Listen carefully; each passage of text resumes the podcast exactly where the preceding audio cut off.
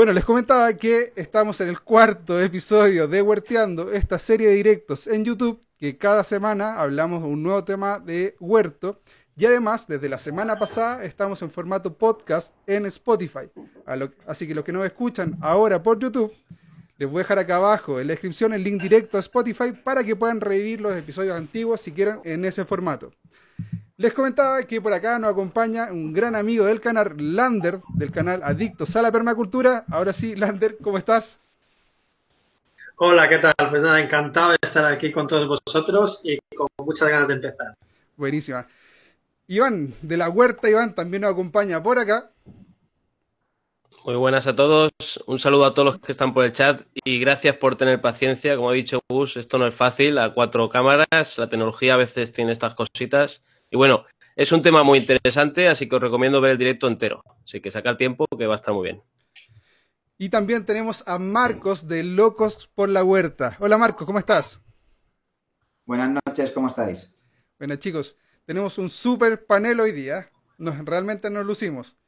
Y bueno, el, tema que vamos a tratar hoy es sobre huerto sustentable. Entonces vamos a tocar todas las ideas y toda la información necesaria para lograr tener un huerto que básicamente funcione solo y que idealmente no tengamos que comprar nada. Entonces vamos a tocar ocho grandes puntos y aquí lo vamos a responder con este gran panel de invitados que tenemos. Y además si tienen dudas las pueden hacer directamente en el chat. Nosotros vamos a ir parando cada cierto tiempo y las vamos a ir respondiendo los moderadores si nos pueden ayudar a eh, ir revisando y nos van recordando las preguntas si se nos pasan, sería ideal. Y partimos con el primer gran tema, que es la obtención y el, y, perdón, obtención y almacenamiento de semillas. Y esto nos va a hablar más en detalle Iván de la Huerta de Iván. Vale, a ver. Vamos a intentar hacerlo lo más dinámico y concentrado posible, que no es fácil porque es un tema que se puede extender muchísimo, el tema de las semillas. Pero a ver, yo lo que recomiendo a todo el mundo que me pregunta sobre eso de cómo tener tus propias semillas, lo primero y la base es saber, estás empezando en este mundo, llevas ya un poco de experiencia, básicamente. Si tienes algo de experiencia, es muy bueno meterte en el mundo de las semillas, pero si acabas de empezar, lo ideal es ir que alguien te las vaya dejando, comprar plantones en lugar de intentar sacar semillas. Aunque siempre se puede experimentar, que a ser la prueba y la práctica es como se aprende, ¿no? En realidad. Pero partiendo de esa base, directamente ya comenzaría al tema de investigar cómo sacar semillas. Yo esto lo aprendí con mi abuelo hace muchísimos años y me daba cuenta de que él, por ejemplo, tenía unos cordones rojos muy llamativos y cuando una planta que tenía alguna variedad en concreto era muy productiva, resistía muy bien a las plagas, daba frutos grandes, las seleccionaba. Entonces, viendo esto, yo aprendí que es una selección muy inteligente de plantas adaptadas a tu zona. Entonces, para obtener semillas, os recomiendo que marquéis siempre frutos de plantas sanas, fuertes, que tengan un buen crecimiento y dejar madurar los frutos. Que esto es una pregunta que en muchos vídeos me dejan. Iván, el fruto estaba verde, las semillas me valen. Puede ser que te sirvan, pero lo mejor que puedes hacer es dejarlo madurar, ¿vale? Para que las semillas sean mucho más viables. Luego las separamos de los restos del fruto, las dejamos secar y las almacenamos, ya sea en tarros, que sería lo ideal, o bien bolsitas como estas, que son las que yo suelo utilizar. No sé si se verá bien en cámara, porque refleja bastante. Estos son semillas de calabaza de botella de este año pasado. No, mentira, del 2017, que lo pone aquí. Pero bueno, al margen de eso. Eh, las almacenéis en un lugar fresco y oscuro y os pueden durar, dependiendo de la variedad, de uno a cuatro años. La importancia de conseguir tus propias semillas no solo radica en el tema ecológico, que sabes que son ecológicas y le has dado ese tratamiento, sino que también vamos a ahorrar un montón de dinero en casa, podemos ir a sitios de intercambios de semillas, tenemos la garantía y la seguridad de que estamos conservando especies, sobre todo autóctonas, que se están perdiendo.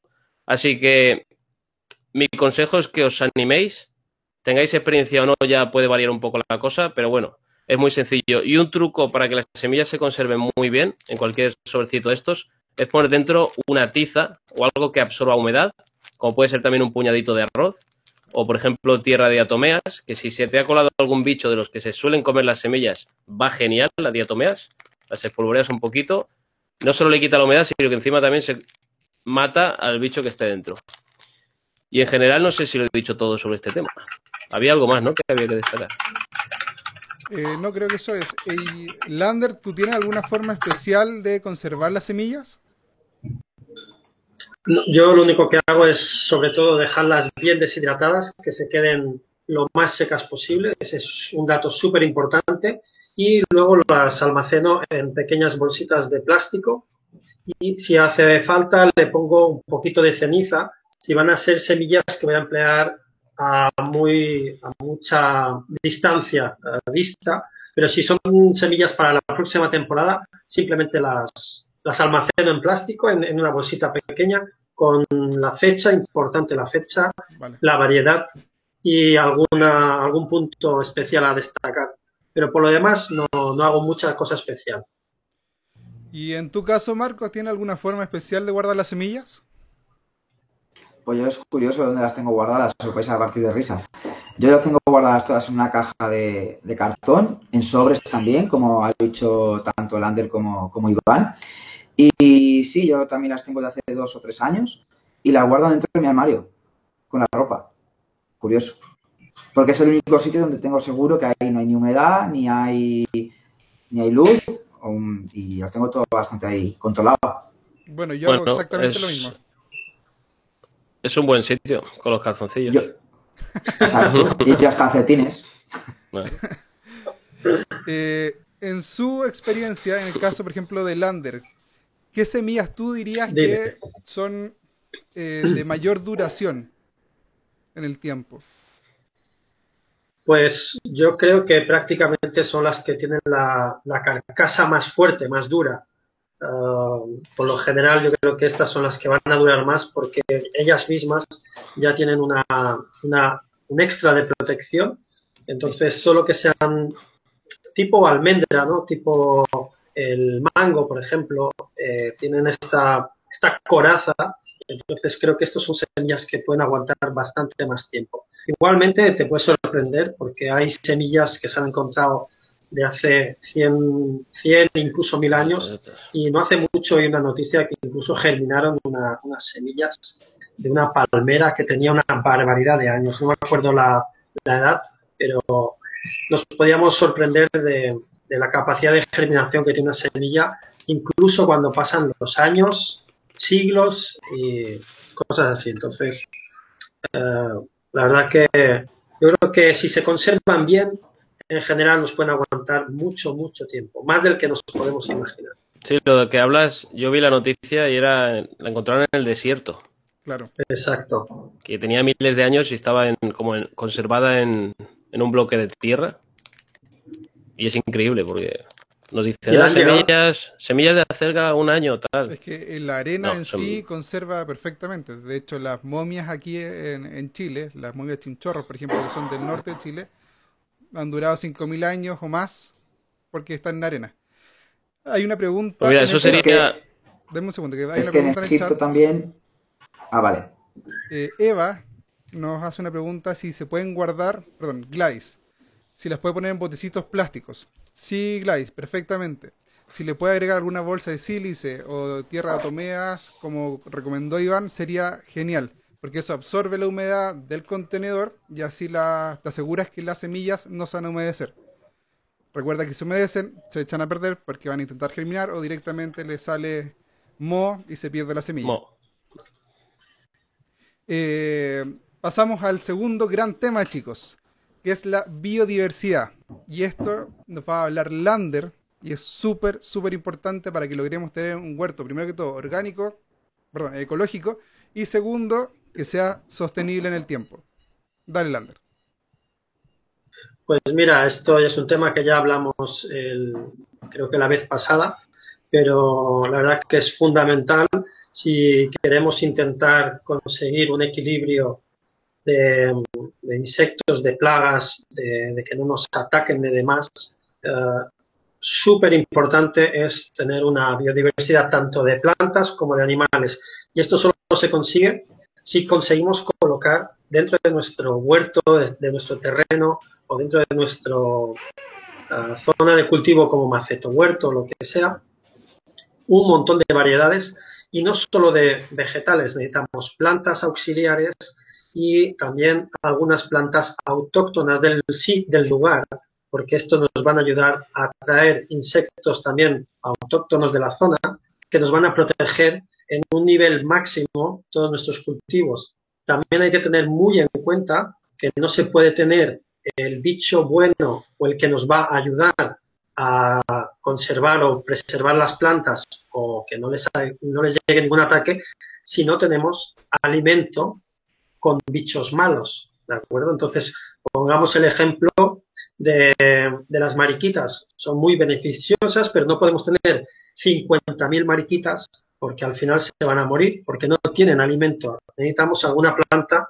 con un poco de pulgón. Entonces, es importante también tener el típico cultivo trampa, que esto vas aprendiendo con los años, que a lo mejor tengo unas habas que les atacan en tal fecha, tener alguna extra para dejar como cebo, podemos dejar también alguna algún tipo de planta silvestre. Yo, por ejemplo, en mi huerto tengo una zona reservada en la que no hago absolutamente nada, simplemente dejo que allí la naturaleza haga lo que quiera y van saliendo plantas autóctonas del lugar y eso nos favorece mucho la fomentación de, insectos de la zona. Entonces, esto sería un poco la, base, ¿no? Crear el equilibrio máximo posible. No sé si alguno de vosotros quiere añadir algo más a esto. Eh, Iván, te quiero hacer una pregunta que yo creo que tú puedes complementar perfectamente. Eh, ¿qué tan importante es elegir cultivos del sector donde vivo para lograr esta mm. estabilidad en cuanto a biodiversidad y además que perdure en el tiempo bien ese cultivo? Bueno, como ha dicho Lander, el tema de la biodiversidad es base y fundamental escoger cultivos de tu zona, porque es que si no, siempre van a tender a degenerar o a ir a mal o vas a tener malas cosechas. Y también hay que tener en cuenta que los insectos, ¿vale? Aparte de que son unos bioindicadores estupendos, que esto es otro tema que podemos tocar fuertemente de los bioindicadores en otro directo, para no alargar este de más. Yo creo que es clave porque mm, tú puedes conseguir adaptar una especie a tu zona, pero no vas a conseguir una buena producción prácticamente nunca. O sea, nada que ver con, por ejemplo, aquí en España lo que se cultiva en el norte, que les cuesta tanto en algunos sitios donde tiene mucha lluvia sacar cuatro pimientos, no tiene nada que ver con lo del sur de España, donde ponen una mata, tienen una barbaridad de sol y sacan una de pimientos increíbles. Entonces es un poco adaptarte a tu, a tu condición climática y a tu biodiversidad. Dicen que se ha colgado en el chat. Eh, si alguien se le trabó el directo, simplemente apriete eh, F5 si está en el computador y si no, cierre el video en la aplicación de YouTube y vuelve a entrar. El teléfono móvil y vuelve a entrar. Así es. Pero bueno, en definitiva, y para no enrollarme, es muy importante intentar mantener no solo una biodiversidad adecuada, como he dicho antes, que es muy importante, sino también eh, intentar que sea de la zona. Que esto hay alguien que, bueno, hay mucha gente que extermina todas las plantas adventicias que aparecen sin darse cuenta que son muy importantes para toda la fauna local. Entonces. Y ha, eh, dicho algo Lander de bichos malos, él sí que es un bicho malo. bien, se, rió Iván, eso es importante. Ya partimos bien. Eso, eso. Se nota que ya está repuesto de, cómo estaba la semana pasada. Y, a gusto, y a gusto. Claro. Es que este tema está rico para hablar, hay que, hay que decirlo. es súper importante y grato de hablar.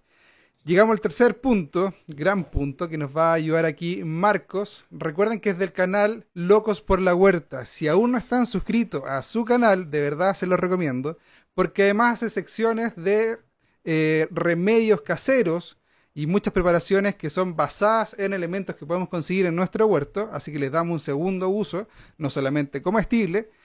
Y ahí lo acompaña Mónica también, si no me equivoco, Marcos, ¿cierto? Exacto, exacto, de, de Art nos hace todo el tema de los productos naturales. son dos grandes cracks, así que de verdad lo tienen que seguir en su canal de Locos por la Huerta. También les dejo el Instagram. Bueno, acá debajo de cada uno ven que están los Instagram de cada uno, así que si no nos siguen y nos quieren seguir, aquí está disponible. Eh, así que terminando el video, por favor, pásense por el canal de Adictos a la Huerta y en el último, perdón, Locos por la Huerta. Mm. Y en el último video, déjenle huerteando. Hashtag huerteando. Solo eso y así vas a ver que vienen desde acá. Y bueno, tú nos vas a contar sobre el tema de cuidar el agua. Yo creo que ese es uno de los puntos esenciales en este mundo de huerto sustentable. ¿Cuáles recomendaciones nos puedes dar, Marcos, para cuidar el agua en un huerto? Bueno, primero antes de las recomendaciones, que todos lo deberíamos de saber, eh, en España sufrimos muchísima sequía, por muchos embalses que se hayan construido, sufrimos muchísima, muchísima sequía. La zona de, donde vive Iván, Valencia y toda esta zona, sí que es verdad que por mucho que quiera nuestro amigo Iván, llueve más que en Mallorca, que nosotros aquí en Mallorca los meses son, sí, sí, di todo y que no, pero los meses son muy, muy, muy fastidiosos y sobre todo hay que saber regar. No se puede regar a mansalva, no podemos regar a lo bestia, porque bastante nos cuesta ya el agua a todos como para tirarla. Eh, formas de regar, pues básicamente yo tengo dos básicamente, que es por boteo o por exudación. Hay gente que, como en Valencia, joder, me voy a meter contigo, Iván, ¿eh? En Valencia se riega a manta, que se dice. Si no me no es así que se llama así, me corriges, Iván, se riega a manta, que es abrir el grifo, pum, y se riega todo. Pero se riega más eh, en tiempo, es decir, lo que yo puedo regar con exudación o con riego por goteo en una semana, a lo mejor ellos lo riegan eh, en dos días. ¿Es así? ¿Vamos por ahí? ¿No vamos por ahí, Iván? ¿Algo parecido a eso? Sí. Bueno, joder, que sí, con perdón. sí. No, es que sí, sí. que me he quedado. Pues vale. se riega por inundación. Muchas huertas. Por inundación, a manta por inundación. Bueno, a mí ese sistema, sinceramente, no me gusta porque a lo mejor es que encuentro que podemos provocar, si no sabemos utilizarlo, un estrés hídrico a la planta bastante importante y, depende del, cultivo que tú tengas, pues utilizarás por goteo o utilizarás la exudación. Me baso en estos dos porque son los que más ahorran agua y los que más nos ayudan a, regar. También hay que decir que por ahí Lander también lo sabrá y todos nosotros, si le seguimos a él en el canal, veremos lo que hace, que sobre todo tener un buen acolchado para aprovechar esa agua. ¿Vale? Entonces, yo, por ejemplo, goteo, pues le pondría mm, bajo mi punto de vista, para pimenteras, tomateras, etcétera, y para, y para mm, plantas de raíz o hortalizas de raíz, véase zanahorias, nabos, yo qué sé, todo esto que está bajo tierra, usaría exudación porque mojas más un poquito la zona. Eso bajo mi punto de vista, es mi, opinión, que puede ser mejor o peor, pero bueno, y no sé lo que opinará, por ejemplo, me, voy a ir al Ander ahora, por el tema de, del acolchado, del goteo, de la exudación, que viene muy bien también, ¿no? Pues mira, sí, ah, hablando del acolchado, es una, es una manera muy fácil de verlo. Si tú, por ejemplo, en tu casa, después de que han pasado algunos, algunos días de lluvia, o ves que todo se empieza a secar cuando viene el sol, y levantas debajo de cualquier cartón, de cualquier manta, de cualquier cosa que tengamos un poco plano en el suelo, un trozo de madera, vais a ver que debajo está húmedo, sigue la humedad. ¿Y por, qué? Porque no se ha podido evaporar. Al no poderse evaporar, eso significa que se mantiene mucho más tiempo en el suelo. Es ahí donde aplicamos esa técnica, le damos una, un aporte de acolchado. Yo aconsejo, porque yo veo mucha gente que pone acolchados y pone acolchados muy finos. Finos, me refiero a dos, para mí, fino son dos centímetros. Ah, yo aconsejaría siempre acolchados a partir de 12, 15 centímetros mínimo, porque realmente necesitamos una capa bien gruesa, porque la, primera capa de toda es simplemente como una especie de sombra al resto de abajo. El resto de abajo va a ser el que nos va a hacer el trabajo, de verdad. Y si tú apartas un poco ese acolchado, es increíble, incluso no solo la humedad, la vida que se crea ahí abajo. todos los microorganismos se benefician de ese, de ese, esa sombra, ¿no? de esa humedad, nos ayudan con la transformación de materia, todo ese acolchado lo van a ir deshaciendo. Entonces, la verdad que es para mí un tema fundamental, el acolchado. Eh, es que 100% lo aconsejo. Es que es lo que os digo, o sea, eh, podemos preocuparnos mucho por el agua, podemos preocupar, ay, no vamos a gastar menos, vamos. Pero si ayudamos con acolchados y con todo lo que ha explicado Lander ahora y lo que veréis y veis en su canal o en el mío, que también voy a tener cositas de acolchado y tal, eh, es importantísimo el tener el acolchado porque cuanto más tengamos, menos riegos vamos a tener que hacer. Y no por eso la planta se nos va a morir. Al revés, yo he tenido árboles que he tardado semanas en regalos en pleno verano porque tenían un acolchado bastante amplio. No tanto como le gustaría a Lander, lo sé, lo sé, pero, pero, pero que bueno, yo dos centímetros no, a lo mejor 10, ¿vale? Lander pondría 40, pero, pero mm, ahí estamos. No, es verdad, es verdad que está súper bien, pero pondría 40. Entonces, el agua es muy necesaria, evidentemente, y, y, además que también podemos irnos un poquito más lejos, pensemos en, en, que también podemos cultivar sin tierra, con la hidroponía. Entonces, si ya el agua nos cuesta bastante manejarla, mmm, hagamos todo esto junto y es un buen combo para, para preservar el medio ambiente. Nos preguntan por el chat si el riego por exudación es, es const constante o se pone unos minutos al día. Don Lander, usted es el experto aquí en exudación. Pues mira, el riego por exudación no se pone constante porque uh, sería demasiada agua. Uh, hay que pensar que eso es una manguera que está micro perforada a lo largo. Es como si fuese una, una cinta realmente. Y al, al circular el agua por ahí dentro, va como sudando, realmente, literalmente suda esa manguera. Entonces, yo más o menos en verano la pongo entre cada cuatro, tres días, dependiendo de, la temperatura que tenemos, y con el temporizador le suelo poner unos 10 a 15 minutos. Y en invierno, no más de una vez a la semana, 10 minutos. Si no ha llovido. Si hemos tenido lluvias, directamente lo desconecto. Así que el riego por exudación es con acolchado, es súper efectivo. Yo he visto gente con riego de exudación sin acolchado, es también muy efectivo, pero por supuesto todo se va a evaporar mucho más. Entonces esta gente tiene que regar más tiempo y durante más veces de la semana. Así que hay que tener muy en cuenta el, el tema de proteger la tierra. Yo quiero puntualizar una cosa cuando eso. Vale, perdón, perdón. Después, después, di tú. Vale. Un detalle, yo el año pasado, no lo enseñé en vídeos porque todavía estaba con los vídeos un poco así así, hice dos pancales, hice uno, como ha dicho Lander, con exudación al aire libre, entre comillas, y otra por debajo del acolchado. Bueno, la diferencia de tomates entre un bancal y el otro no os lo voy a decir. Si en un bancal salieron 10 tomates, 10 tomateras bien potentes, en el otro salieron 40. Y de hecho, alargué, alargué eh, el, la vida útil del bancal hasta entrado noviembre y diciembre. Cuando aquí en noviembre y diciembre ya las temperaturas un poco. Un poco Y el siguiente punto era sobre. ¿Qué pasaba? Era muy relacionado a este punto sobre el agua. Si, querías, si queremos tener un huerto sustentable, es súper importante cómo conseguimos el agua. Y no todos contamos con una fluyente de agua cercana a nuestro huerto, o del cual podamos pagar un un porcentaje bajo de dinero y conseguir que nos abran paso hacia nuestro huerto. Mm. Que a la larga tampoco es 100% sustentable porque estaríamos eh, soltando dinero cada cierto tiempo, que no es la idea. Eh, entonces, basado en eso, tenemos dos grandes formas de conseguir el agua, que primero es el pozo profundo, que bueno, yo creo que casi todos sabemos aquí de qué se trata, así que no vamos a profundizar en ello. Y la segunda forma sería eh, la de acumular agua lluvia. Y yo creo que aquí muchos lo hacemos. Eh, yo lo voy a comenzar a hacer aquí en la casa también para poder alimentar eh, el huerto y acumular agua durante el invierno. Ah, y otro gran punto que se podría acumular agua de, ambiental a través de estas mallas que capturan eh, estas partículas de humedad que andan volando en el aire.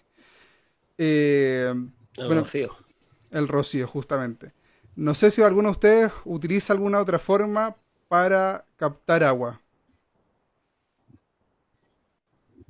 Lander, por ejemplo. Jo, hemos contestado todos a la vez. Estaba esperando que diera el nombre de alguien. Pues mira, yo en mi caso en el bosque de alimentos tengo simplemente un pequeño tejado de 3x3 y recolecto todo el agua que cae en unos los depósitos de agua, pero realmente eso no me es suficiente porque tres por tres y la poca cantidad de lluvia que tenemos en, Mallorca, pues es totalmente insuficiente. Entonces he tenido que hacer un agujero bastante grande en mi terreno y a partir de ahí yo le puse unas lonas de plástico y voy llenando con camiones. Entonces de ahí yo puedo conseguir el agua. Y voy regando pues con mucho amor porque me queda, o sea, tengo, tengo un acceso muy limitado. La verdad que voy muy limitado con el agua, entonces cada gota que pongo eh, va a conciencia. Alguien comenta ahí de estamos en rebeldía, algo súper importante y algo que está eh, en, en boga o en tendencia, que es el uso de la palta en forma indiscriminada. Ya es casi una tendencia mundial el consumo de palta. Hay lugares especializados donde se realizan comidas solamente con palta, sin saber lo que significa un cultivo eh, expandido de palta. Y uno de los grandes productores es Chile, el país al cual pertenezco. Y eh, en realidad eso está causando sequía en muchísimos lugares porque los grandes productores de palta simplemente bloquean la salida del agua que es para toda la comunidad y la derivan a su cultivo de palta básicamente porque compran los derechos de agua. Algo que eh, se está reclamando actualmente dentro de todas las marchas que tenemos hoy en día en Chile.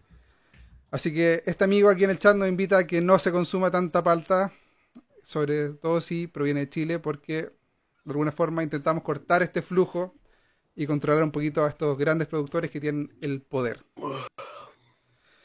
Eh, luego tenemos, pasamos a otro gran punto, que es la generación de abono y control de desechos de nuestro huerto.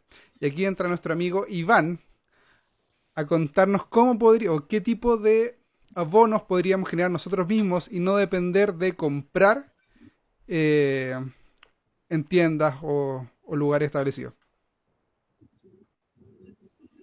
Pues es algo que pueden ver en, nuestros canales y, bueno, pueden buscar en internet perfectamente. Es muy sencillo este punto. Si tenemos algún tipo de animal que estemos cuidando en un huerto, en un campo o lo que sea, siempre sus excrementos van a ser útiles, siempre que no sea un cuñado ni nada de eso. Y luego, por otro lado, también muy importante tener lombrices, tener composteras y aprovechar los materiales de casa, los residuos vegetales, teniendo en cuenta que se estima porque esto las cifras pueden variar, que en torno al 40%, si no más, dependiendo de tu alimentación, obviamente, si eres vegano o vegetariano, pues varían las cifras, pero de media, digamos que un 40% de los residuos del hogar son vegetales. Si tenemos en cuenta que en lugar de tirar estos vegetales a un vertedero donde se van a pelmazar, van a ocasionar metano, porque la gente no lo piensa, pero dice, ah, no pasa nada porque no recicle los vegetales. No, no, sí pasa. No solo estás contaminando con ellos apelmazados por ahí, sino que están produciendo metano, que ya sabéis todo el efecto invernadero que causa y demás historias. Si todo eso lo quitamos de la bolsa de basura, no solo vamos a contribuir para el medio ambiente, sino que encima vamos a lograr un abono estupendo haciendo compost, que es muy fácil de hacer, pese a la gente que lo tiene en plan algo difícil, no, es muy sencillo.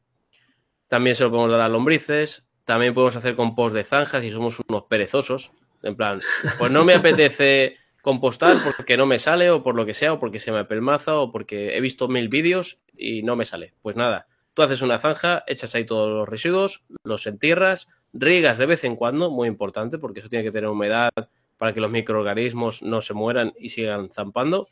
Y cuando te quieras dar cuenta, esa tierra va a tener un tono negro increíble. ¿Por qué? Porque has aportado materia orgánica al suelo. Y bueno, para no liarme mucho, también podemos hacer purines, también podemos hacer biopreparados, es que podemos hacer mil cosas. Y sobre todo los purines es una, un tema muy interesante porque yo los he probado durante muchos años.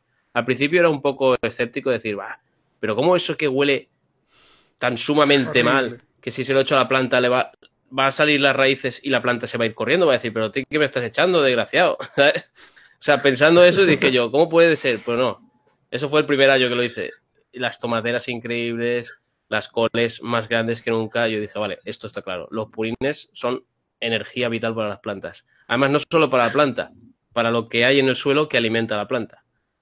Pero bueno, para no enrollarme mucho, ya que hemos perdido mucho tiempo antes con el fallo técnico este que, como ya ha dicho Gustavo, perdonar todo el chat y muchas gracias por estar ahí, que sois unos cracks. para enrollarme mucho, básicamente sería eso. Podemos generarlo nosotros a base de excrementos de animales, ya sea del vecino o lo que sea, lombrices que las criemos nosotros, compost que podemos hacerlo de mil maneras, de montaña, en cubos controlados, en zanja, como prefiráis, y remedios orgánicos que pueden ser purines, fermentados, infusiones, ya al gusto de cada uno. Ah, y sin olvidar los acochados que ha dicho Lander, que también, quieras que no, al final, cuando el acochado se va degradando, ¿vale? Se va integrando al suelo y aporta muchos nutrientes.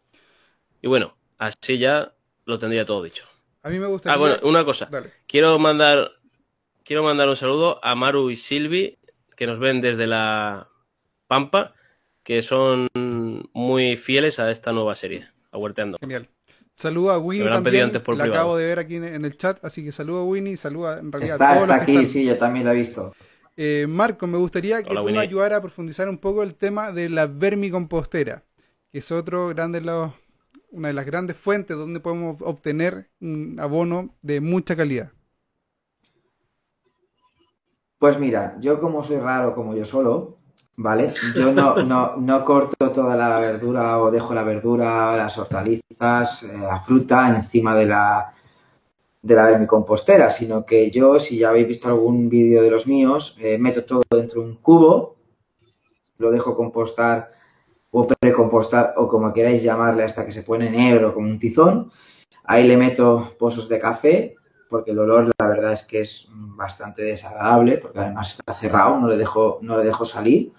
Hay, hay larvas, hay de todo que intento la mayoría quitarlas porque como nunca sé si son buenas o malas, que al pobre Iván lo tengo un poco mareado en ese sentido, ah, pues yo lo tengo precompostado todo, yo tengo un puré realmente. Entonces yo con ese puré de momento me está yendo bien las lombrices.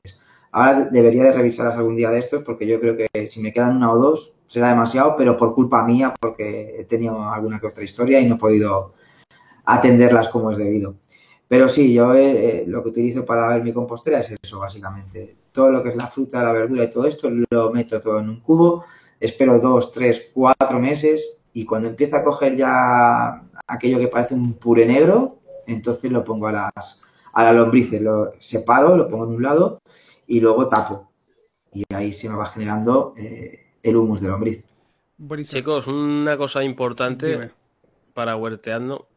Están diciéndonos en el chat que invitemos a Winnie. Winnie está más que invitada y ella lo Así Es.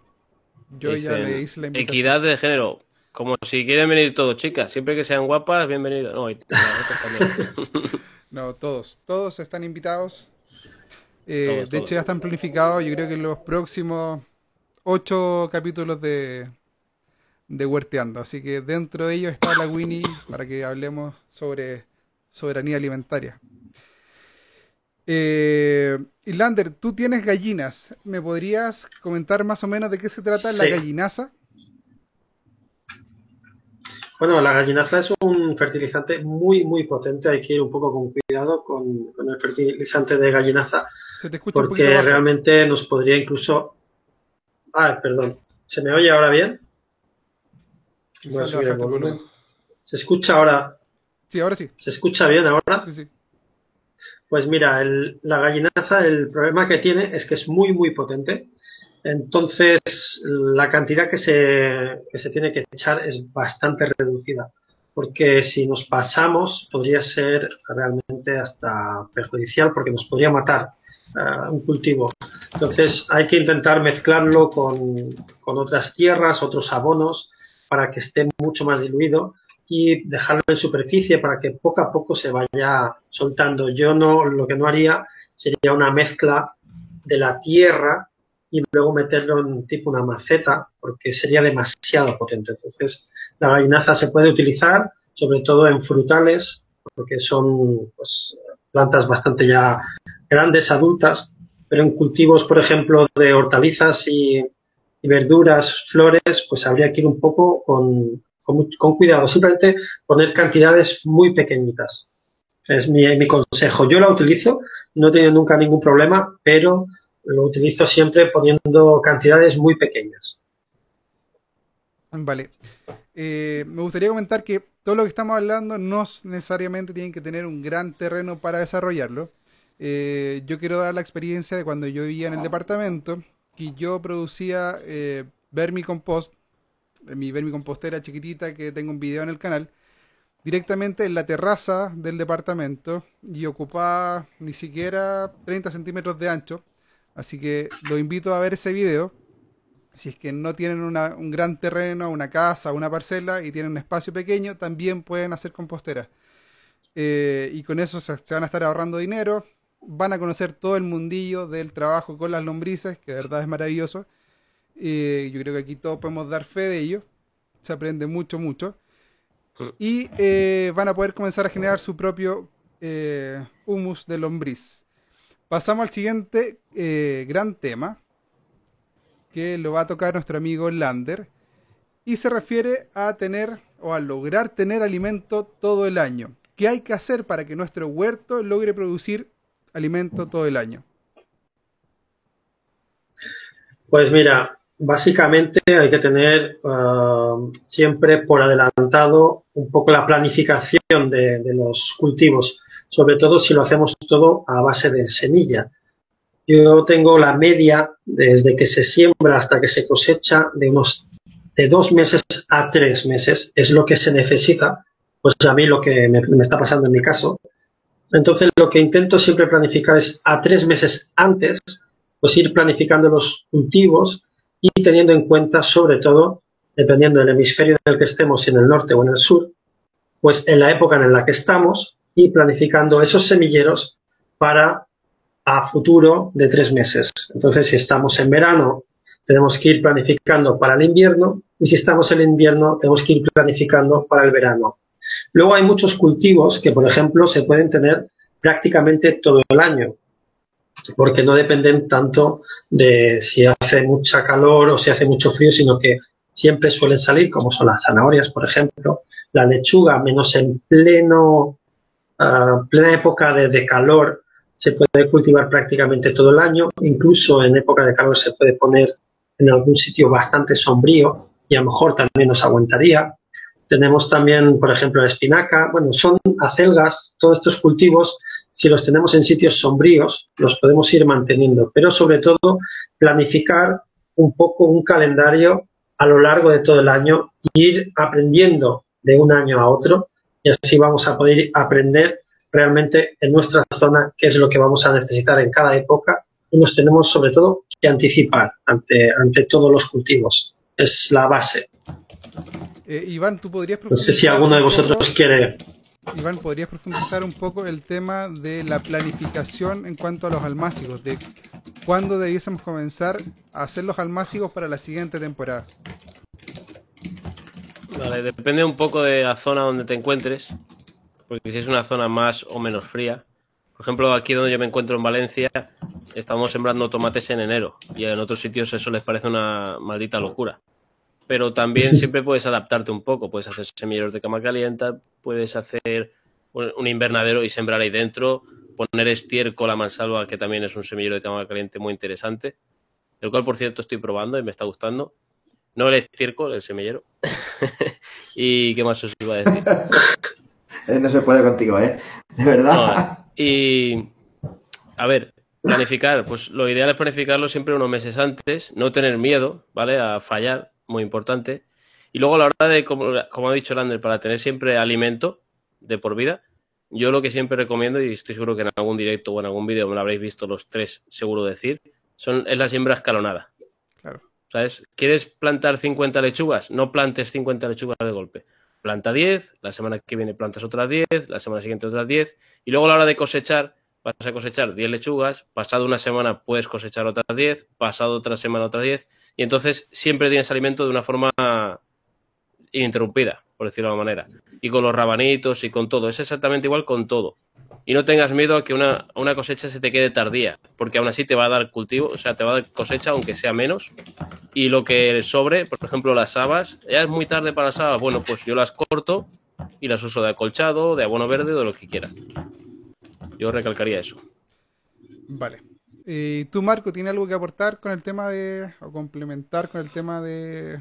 Una puntualización, una puntualización, una puntualización de, que, que ha hecho Lander antes de, temas de, hortalizas de hoja, ya sea celgas, eh, lechugas y todo esto.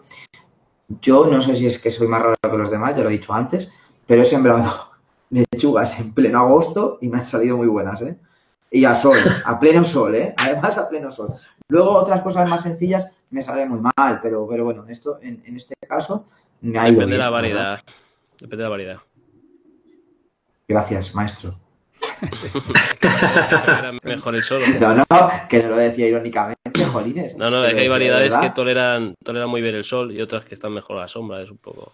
Claro, esto. Eh, en el chat están comentando el tema de utilizar el calendario de siembra. Eso es re importante. Al menos tener, si no se lo van a saber de memoria, que no es necesario, quizás con el tiempo uno se va acostumbrando un poquito más a la fecha, eh, pueden recurrir a, por ejemplo, si están en el hemisferio norte, pueden recurrir a la web de Iván, que es la huertaivan.com, y ahí tiene una sección que se llama calendario de siembra. Y ahí tiene detallado un video por cada mes eh, específicamente qué se siembra. Si es que viven en el hemisferio sur, pueden ingresar a mi web, que es pasosustentable.com, y hay un post específicamente sobre el tema del calendario de siembra, e incluso está para Chile, así que pinchan una imagen, se abre, la pueden descargar, la pueden guardar como PDF, como quieran, y lo tienen ahí a mano cuando lo necesiten. Y ahí directamente dice, tal mes, que tienen que sembrar. Así de sencillo. Bueno, luego pasamos a uno de los ya últimos temas, que es la producción según la necesidad y la capacidad. Y esto lo va a tratar nuestro amigo Marcos. Por favor. Gracias. No, está claro que hemos de ser coherentes con las, con las, con todos los, uh, con todo lo que sembramos. Es que estaba pensando ahora, me he quedado aquí atorado, porque estaba pensando que yo era, al principio de todo era de sembrar 60 tomateras, 800 pimenteras, etcétera. Y al final lo que haces es gastar la tierra, gastar nutrientes, gastar energía y decir, jolines, que voy a, a 10 pimientos por hora y, tengo 300 kilos de pimientos y qué hago con ellos. Entonces, a ver, hay la suerte de que se puede congelar, de que se puede hacer lo que sea, eh, yo qué sé. Si tuviera el membrillo, para que me entendáis, en tema de árboles, y tuviéramos una excedencia, un excedente muy grande, pues claro, puedes hacer compota, puedes hacer lo que sea pero siempre es coherente el, coger una cantidad, de decir, oye, somos cinco en la familia, los cinco que consumimos. Esto, pues mira, nos viene muy bien porque podemos aprovechar todo el terreno, todo lo que tengamos de huerta urbana, zonas pequeñas, para que me entendáis, y podemos sembrar muchas cosas. Sobre todo también hacer asociación de cultivos, que eso viene perfecto para, todo este tema. Ah, ¿Qué más os cuento? Bueno, no, es que es poco más. O sea, hay que ser coherente con la naturaleza, coherente con lo que vas a hacer. Y siempre vale más tener algo fresco y podértelo comer que no tener que estar cuatro días más tarde, cinco días más tarde, una semana más tarde recogiendo cosas que no te vas a acabar comiendo. Y al final o se van a la compostera o a la vermicompostera. Cosas que hemos dicho varias veces aquí en estos directos es que siempre todo lo que vean o lo que quieran comenzar tiene que ser adaptado a sus necesidades y al espacio que tienen. Eh, entonces, dependiendo del espacio que tengan en su casa, es el tamaño del huerto que pueden abarcar. Pero inclusive si tuviesen una parcela muy grande, es importante que contemplen la capacidad de ustedes en cuanto a capacidad de riego. O sea, si no tengo tanta agua, no puedo hacer un huerto muy grande de partida. Segundo, si es que yo tengo algún malestar físico, tengo que intentar hacerme la, la vía fácil y no puedo hacer un huerto, por ejemplo, en superficie porque me estaría matando la espalda, la rodilla y no sería buena idea. Para ese caso, directamente hago cama de cultivo elevada, algún bancal que al menos esté elevado unos 25, 30, 40 centímetros, para hacerme la vida un poquito más fácil. Eh, y como dijo Marcos, adecuar la cantidad de producción a lo que realmente yo puedo consumir. Y aquí entramos al último tema de este directo, que yo creo que aquí al final hablemos todos juntos, o sea, no a la vez obviamente. eh, que es sobre los excedentes de la producción. Es muy basado en lo que acaba de comentar Marcos, de que tengo que intentar no producir más de lo que voy a consumir. Y si fuera así, tengo que saber qué voy a hacer con ello. Por ejemplo, yo actualmente tengo 25 tomateras en el huerto, que ustedes saben que es un huerto pequeñito, pero aún así tengo 25 tomateras produciendo. Y yo todos los días saco al menos un balde así y así de alto, que me deben salir unos 50, 60 tomates cherry, de repente saco otro tipo de tomates, los pomarolas, los rosados, los, eh, los otros que se me acaba de olvidar. Eh, y al final de cuentas me topaba con que tengo tanta producción que no sé qué hacer con ello y he tenido que estar regalando a mi vecina, a mi familia cuando viene a visitarnos y todo. Eh, entonces es súper importante saber qué voy a hacer con esa producción para que no se pierda y no terminen directamente en la compostera, siendo que podría haber sido alimento, tanto para nosotros como alguien que lo necesitara. De esta forma podrían comenzar a ver el tema de vender los restos de la producción, o bien comenzar a hacer trueques, que yo sé que se hacen en varias comunidades y en lugares del mundo, donde yo me junto en ciertos lugares y transo, eh, tú transas lo que te sobra a ti, yo transo lo que me sobra a mí y todos nos vamos felices. Y también está todo el tema de poder conservar, algo que comentó también Marcos, los alimentos de alguna forma y que nos dure todo el resto del año. Ahí está el tema de las conservas, está el tema de las mermeladas, está el tema de eh, secar alimentos y algunos alimentos que ni siquiera son necesarios secar, que los podríamos mantener en lugar fresco solamente. Actualmente tú, Iván, por ejemplo, cuando te sobra producción, ¿qué es lo que haces? Yo no me sobra, mi familia son como cerdos. lo, tiras al comedor. De verdad. Lo tiras al comedor y aparece un montón de gente, desaparece y las cestas vacías. Y hacen así, toc, toc, toc, toc como los dibujos de animales. Y yo, hostias. Qué bueno. Pero bueno, en caso de que me sobre algún día, pues puedo hacer conservas o puedo llamar a la familia, oye, que tengo esto y enseguida se reparte. Y tú, Marcos. Lo mejor es compartirlo. Lo mejor es compartirlo porque, porque les encanta. Al ser ecológico es que alucinan y lo mejor es que te dicen, hostia, qué sabor y cómo, como que valoran tu trabajo, ¿eh? Está muy a mí, guay. A mí siempre me dicen, me siento estafado, y lo he dicho varias veces en los directos, que me, me siento estafado con el sabor de los alimentos que compro en el supermercado o en la feria, porque estos está concentrado el sabor, Eh. tiene un sabor increíble. Marcos. Te invito, te invito, que tú ya lo has visto, pero invito a la gente a ver la entrevista que me hizo Iván y que digan lo del pimiento por ahí, que es lo que le dije a Iván en la entrevista que me hizo allí en los premios, que ganó los premios, porque fui yo, ¿eh? Porque fui yo. Ah, no, lo que le decía, lo que decía en ese momento a Iván era que un pimiento de las grandes superficies eh, no olía como un pimiento normal. Te vas a un mercado ecológico, te vas a, a, a tu huerta, ya no un mercado ecológico, porque lo digo por gente que no pueda tener huerta, pero yo qué sé, te vas a, a, cualquier sitio, es que te pasas, yo por ejemplo me pasaba por la huerta cuando tenía los pimientos y por la zona donde tiene los pimientos, joder, es que huele a pimiento de verdad, no huele, no ves un trozo de plástico, que a veces parece hasta plástico. Entonces, claro, eh, lo primero que haría yo cuando me han sobrado verdura, me ha sobrado, que me ha sobrado mucho, porque ya os comentaba en el punto anterior que me pasaba al principio de, de, de toda la historia esta mía con la huerta, me he pasado a tres pueblos, eh, era regalar, regalar a vecinos, regalar a, a, familia, regalar a todo el mundo. Y cuando ya no he tenido más que quedármelo yo y viendo que se iba a poner malo, en mi caso yo todavía no he hecho mucho tema de, de guardarlo en, pues yo que sé, mermeladas, en tomate guardado en bote, todo eso no lo he hecho, que lo haré, ¿vale? Y supongo que si queréis lo veremos. Eh, lo he dado, por ejemplo, a los animales. Yo conozco gente que tiene gallinas, que ha tenido cerdos y todo esto, y tomate, el, el cerdo lo come, la gallina picotea todo el tomate, se come la lechuga, evidentemente, y cuando no queda otro remedio, al menos no dejarlo en el compost, que aunque sepamos que vamos a reutilizar ese, esas verduras, que van a volver al mismo sitio donde vienen, pues yo que sé, me, me da más me da más pena, no sé. Prefiero claro. que crezca el borde de una gallina y ponga huevos. ¿Y tú, Lander, qué es lo que haces con las sobras, sí. el excedente de producción?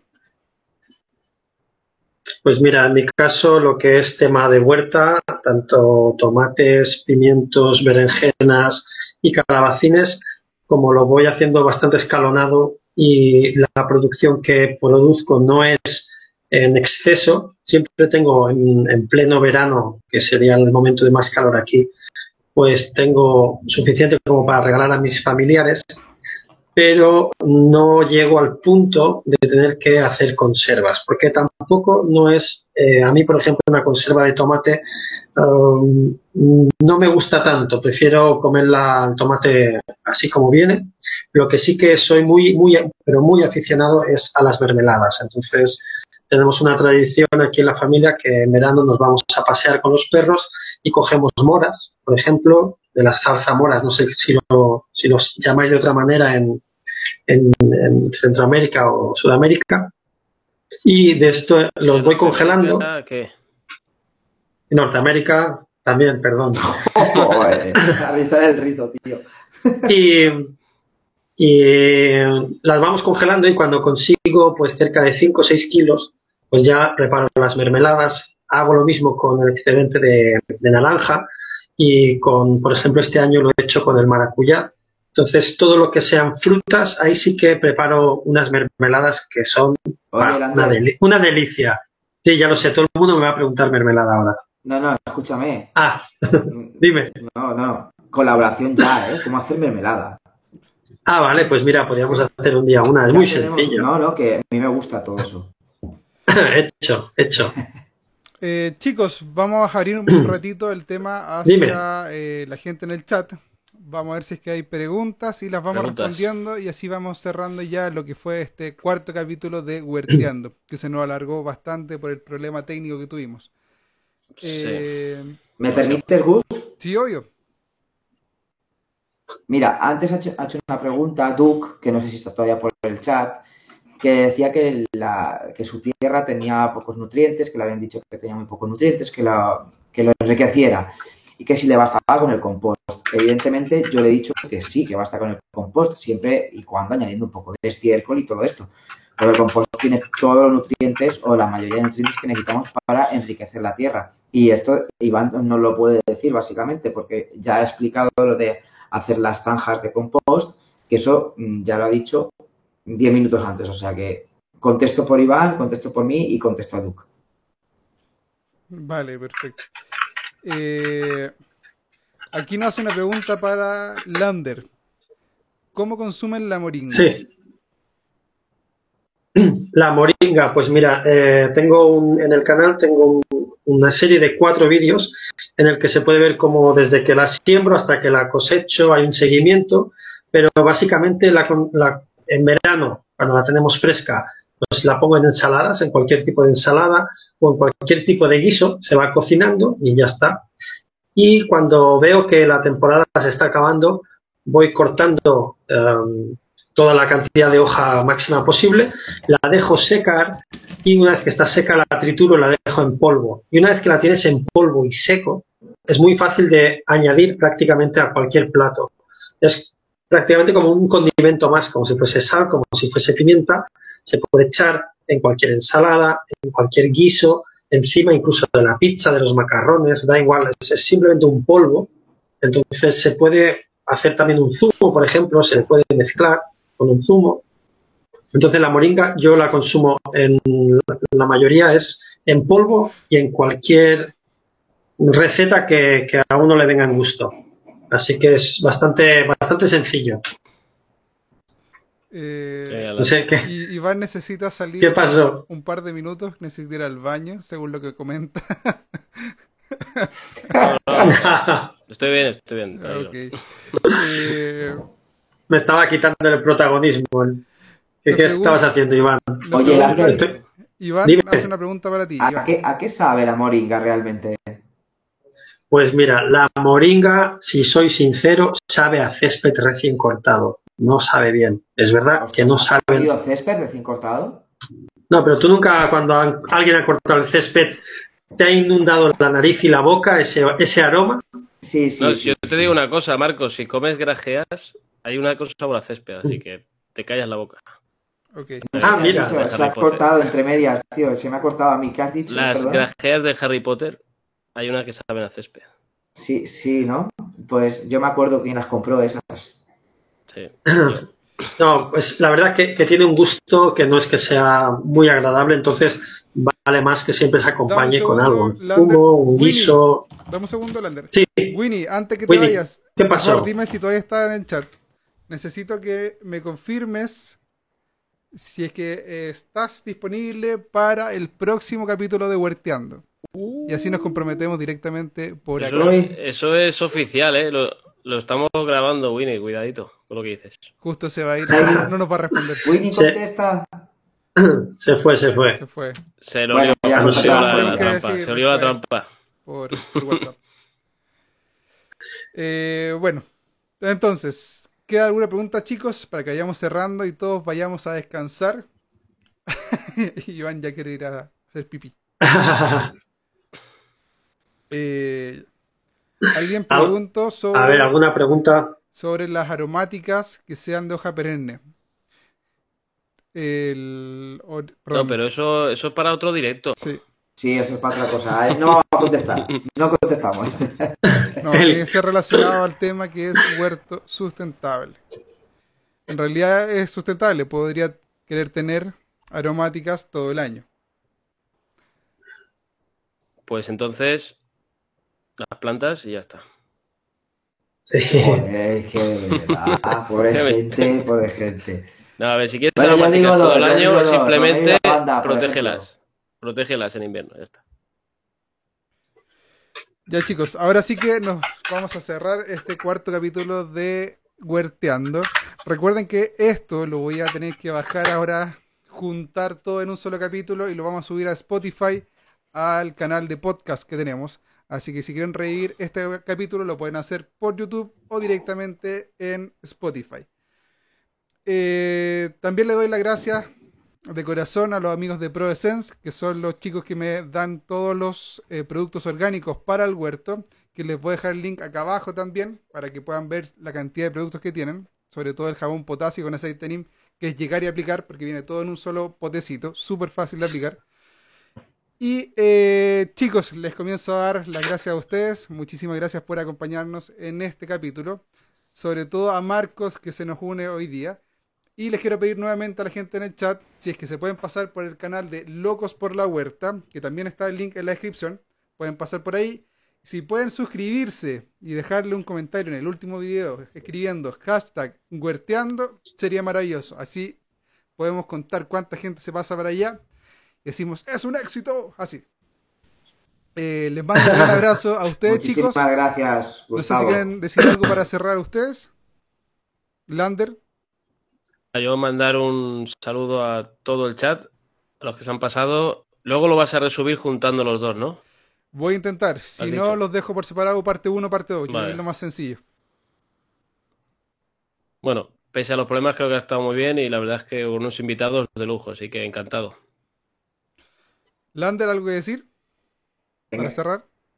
Pues nada, muchas gracias otra vez por invitarme. La verdad que es un placer, un honor. Cada día me siento más cómodo.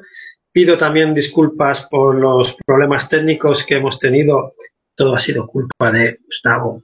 Y, y nada, todo la verdad que genial y muy contento de tener a Marcos aquí a- en el directo también, que nos lo hemos pasado genial, la verdad. ¿Y tú, Marcos?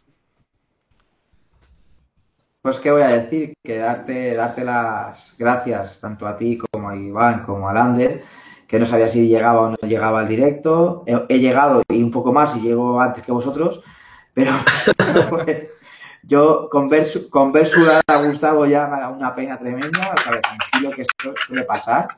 Iremos mejorando todo esto y bueno, iremos alternándonos porque si no aquí nos vamos a juntar todos los, todos los maestros de la, de la huerta. Bueno, yo todavía no me considero maestro, yo soy un maestrillo. Ya que Aprendí. no cabemos todos. Pero bueno, estoy muy, muy contento, de verdad, de, de- de estar con vosotros. Eh, muchas gracias de nuevo, chicos. Les quiero responder a alguien que preguntó sobre el libro de Iván. Está en Amazon. Se llama Huerto Urbano para Todos. Es barato y es la mejor guía que Yes. pueden encontrar en internet. O sea, eh, en físico para tener en su casa y consultar cada vez que necesiten. Así que chicos, les mando un gran abrazo. Gracias por aguantarnos todo este rato. Espero les haya servido y nos vemos en el siguiente capítulo de Huerteando. Chao, chao.